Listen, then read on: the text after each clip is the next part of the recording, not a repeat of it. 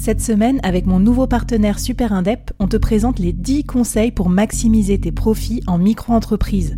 Des conseils pour maximiser tes gains, mais surtout éviter les boulettes administratives. Autant te dire que ça m'aurait plu d'avoir quelqu'un qui me donne ces conseils-là quand je me suis lancée.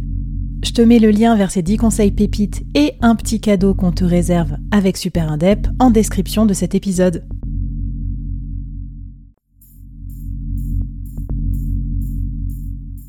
Entreprendre en solo, en toute liberté, sans employé et développer un business rentable, scalable et durable, c'est possible.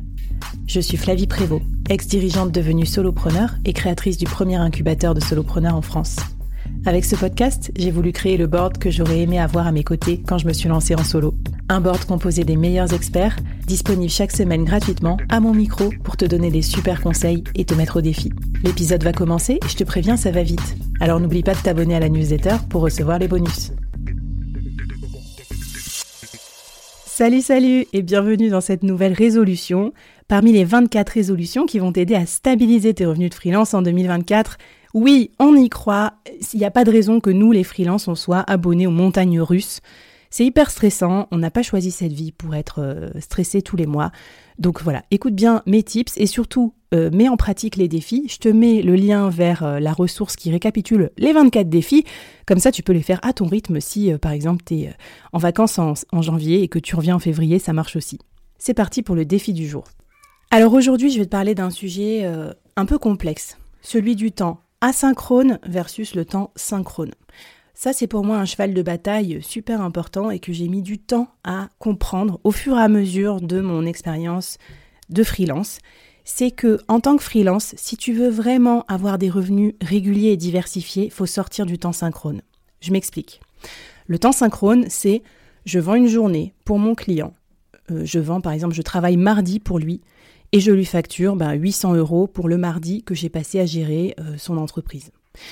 Le problème avec le temps synchrone, c'est que si le client euh, ne te fait pas travailler, par exemple, il y a plein de raisons, hein, genre euh, il n'est pas dispo, euh, il a d'autres chats à fouetter, il te donne plus de nouvelles, il a du mal à aller aussi vite que toi pour valider les trucs et tout ça. Bah, s'il te dit je suis pas dispo, bah tu perds une journée de chiffre d'affaires, donc 800 euros, ciao bye bye, ça fait un peu mal au porte-monnaie. La deuxième raison, c'est que si tu prends des vacances, ben du coup, ça va amputer ton chiffre d'affaires, donc ça va déstabiliser tes revenus de freelance.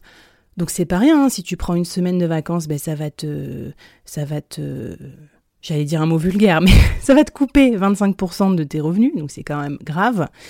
Et euh, la troisième raison, c'est que si tu prends que du temps synchrone, tu es forcément capé, tu as un maximum de temps synchrone que tu peux vendre. Euh, et donc, euh, tu peux pas travailler sur plusieurs clients à la fois en temps synchrone. Euh, voilà. Donc pour toutes ces raisons, c'est pas top le temps synchrone. Alors après, si tu commences par ça, c'est très bien, hein, évidemment. Là, je te parle à l'aune de 2-3 ans de freelancing, où j'ai pu déjà un peu expérimenter plusieurs formats. Moi, ce que je te conseille, c'est de vendre du temps asynchrone. Alors c'est quoi vendre du temps asynchrone? C'est s'engager sur des choses que tu vas faire pour ton client, mais sans s'engager sur la date ou l'heure précise à laquelle tu vas les faire. Par exemple, si tu es euh, community manager, tu peux décider de poster des choses pour ton client, mais ces posts-là, tu pourrais les programmer à un moment dans la semaine quand tu veux et avoir du temps libre les autres jours. T'es pas obligé d'aller tous les jours une heure par jour sur le compte de ton client si tu t'es juste engagé à euh, publier des posts.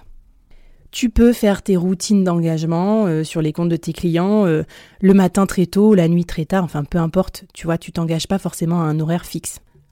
Quand tu vends du temps asynchrone, ce qui est magique, c'est qu'au lieu de travailler par client, mardi pour tel client, mercredi pour tel autre, jeudi pour tel autre, tu vas pouvoir regrouper tes activités par type d'activité et donc batcher tes activités et donc être beaucoup plus efficace, gagner beaucoup de temps. Je reprends l'exemple du community manager.